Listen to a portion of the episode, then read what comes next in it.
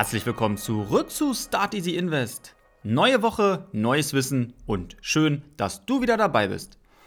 Ich bin Arvid und heute wollen wir mal herausfinden, welcher Anlegertyp du eigentlich bist. Hm, was meint der denn jetzt mit Anlegertyp? Was gibt es denn überhaupt? Da haben wir den sicherheitsorientierten, den konservativen, den gewinnorientierten und den risikobewussten Anleger. Was darunter zu verstehen ist und zu welchem du gehörst, wirst du gleich erfahren. Viel Spaß bei der heutigen Folge. Sobald du anfangen möchtest, dein Geld anzulegen, gibt es einige Dinge, über die du vorher nachdenken solltest. Es beginnt damit, welcher Anleger du eigentlich sein möchtest. Jeder verfolgt unterschiedliche Ziele und Strategien. Allgemein betrachtet sind diese in zwei Hauptkategorien unterteilt. Aktives und passives Anlegen. Aktives Anlegen wird auch als Trading bezeichnet. Aktiv bedeutet in diesem Sinne, dass Anleger die Börsen sehr oft beobachten und auf Marktbewegungen reagieren. Der Fokus liegt in dem Ziel, eine Rendite über dem Marktdurchschnitt zu erzielen.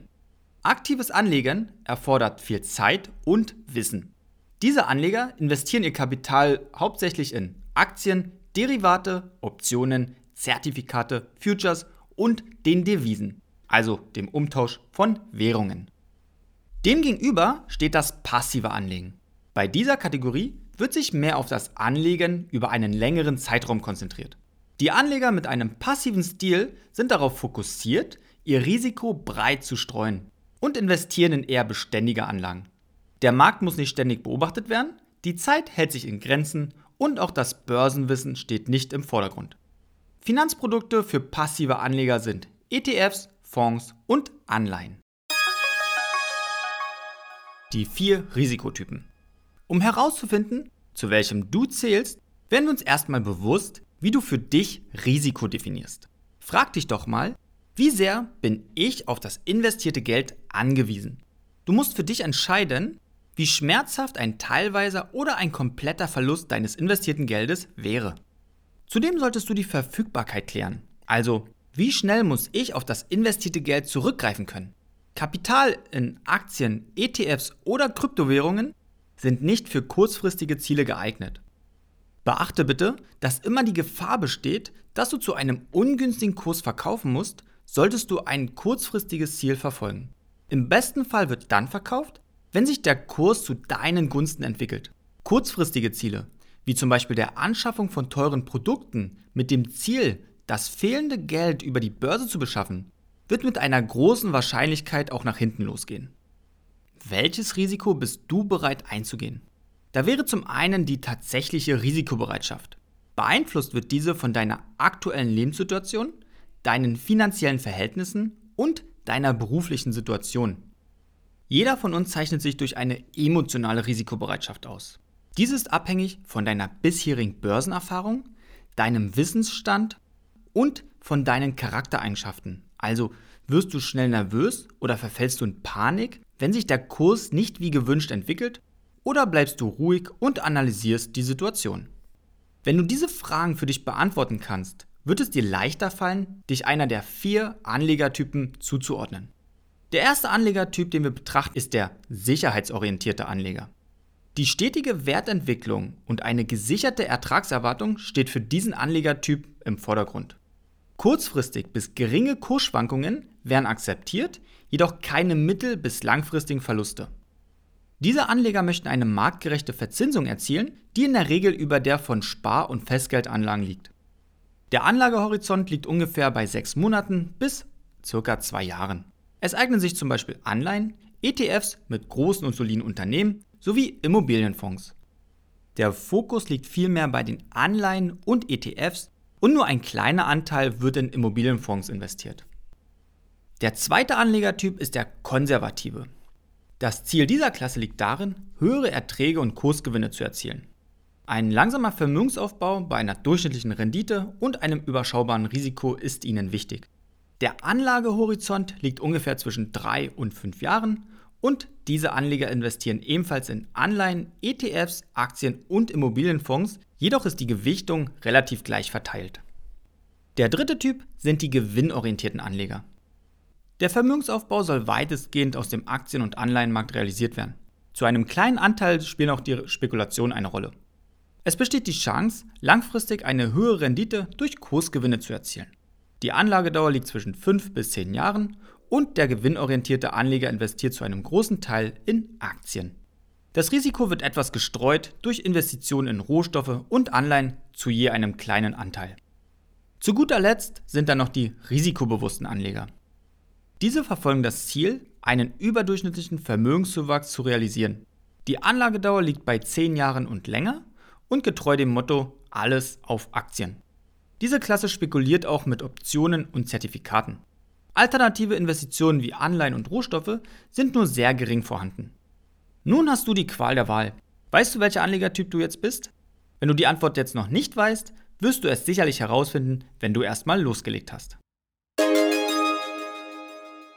Wie überall gibt es Personen, die zu dem harten Kern von einer Sache gehören. In dieser Folge sind das die aktiven oder passiven Anleger. Aber man muss ja nicht immer zum harten Kern gehören. Ich für meinen Teil finde Gefallen an beiden Seiten. Ich investiere in Aktien und manage diesen Teil aktiv. Damit zähle ich eher zur Risikoklasse der gewinnorientierten bis risikobewussten Anleger.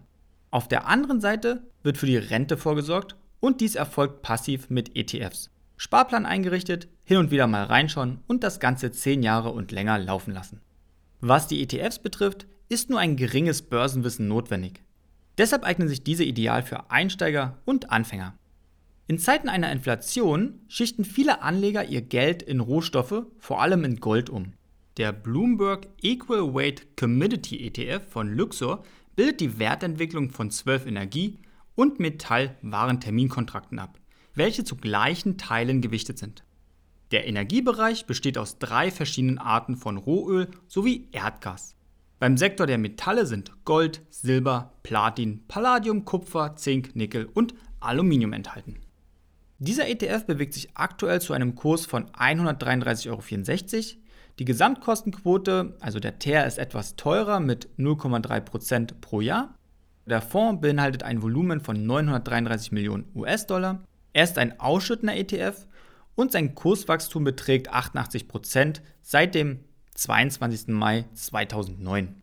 Viele Anleger schichten ihr Vermögen während einer Krise in ein Metall um, nämlich in Gold. Hintergrund ist, dass während einer Krise die Kurse von Aktien einer größeren Schwankung ausgesetzt sind auch als Volatilität bezeichnet. Eine große Volatilität bedeutet, dass der Kurs durch Nachrichten oder auch durch Kauf oder Verkauf von Wertpapieren sehr stark beeinflusst wird. Eine geringe Volatilität ist dann eben das Gegenteil. Es ist fast egal, was passiert. Dem Kurs juckt das wenig und bleibt in seinem Wert stabil.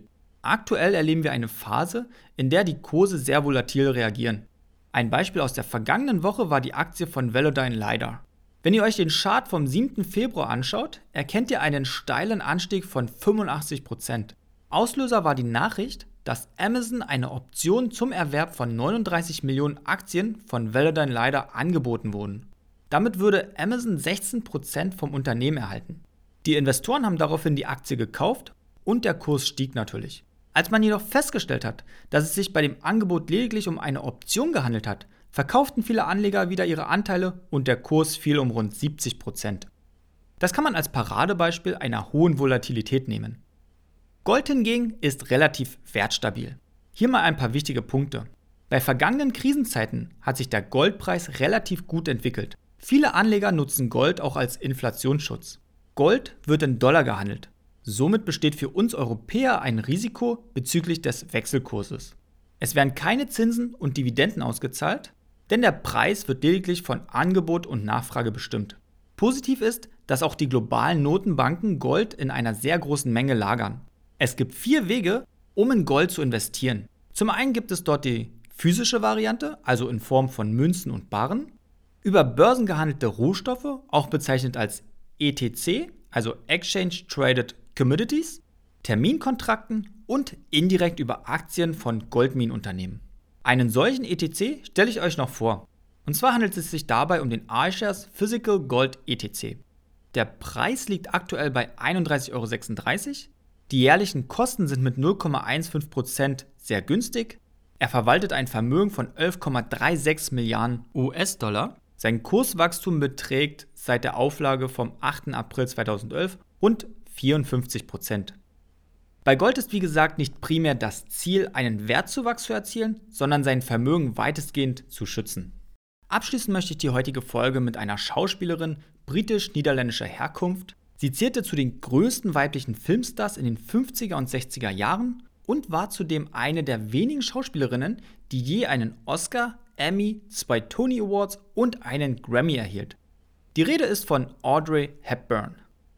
Geld hat an und für sich noch nie jemanden glücklich gemacht. Aber es hat mir stets ein Gefühl der Sicherheit gegeben und auf diese Weise meine Fähigkeit zum Glücklichsein gesteigert. Mit diesen Worten bedanke ich mich heute für deine Zeit.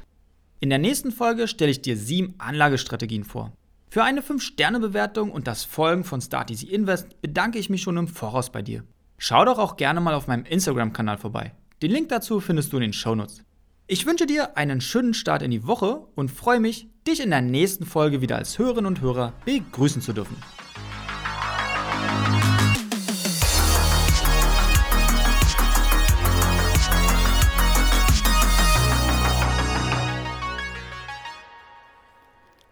Risikohinweis. Die vorgestellten Finanzprodukte stellen keine Handlungsempfehlung oder Anlageberatung dar.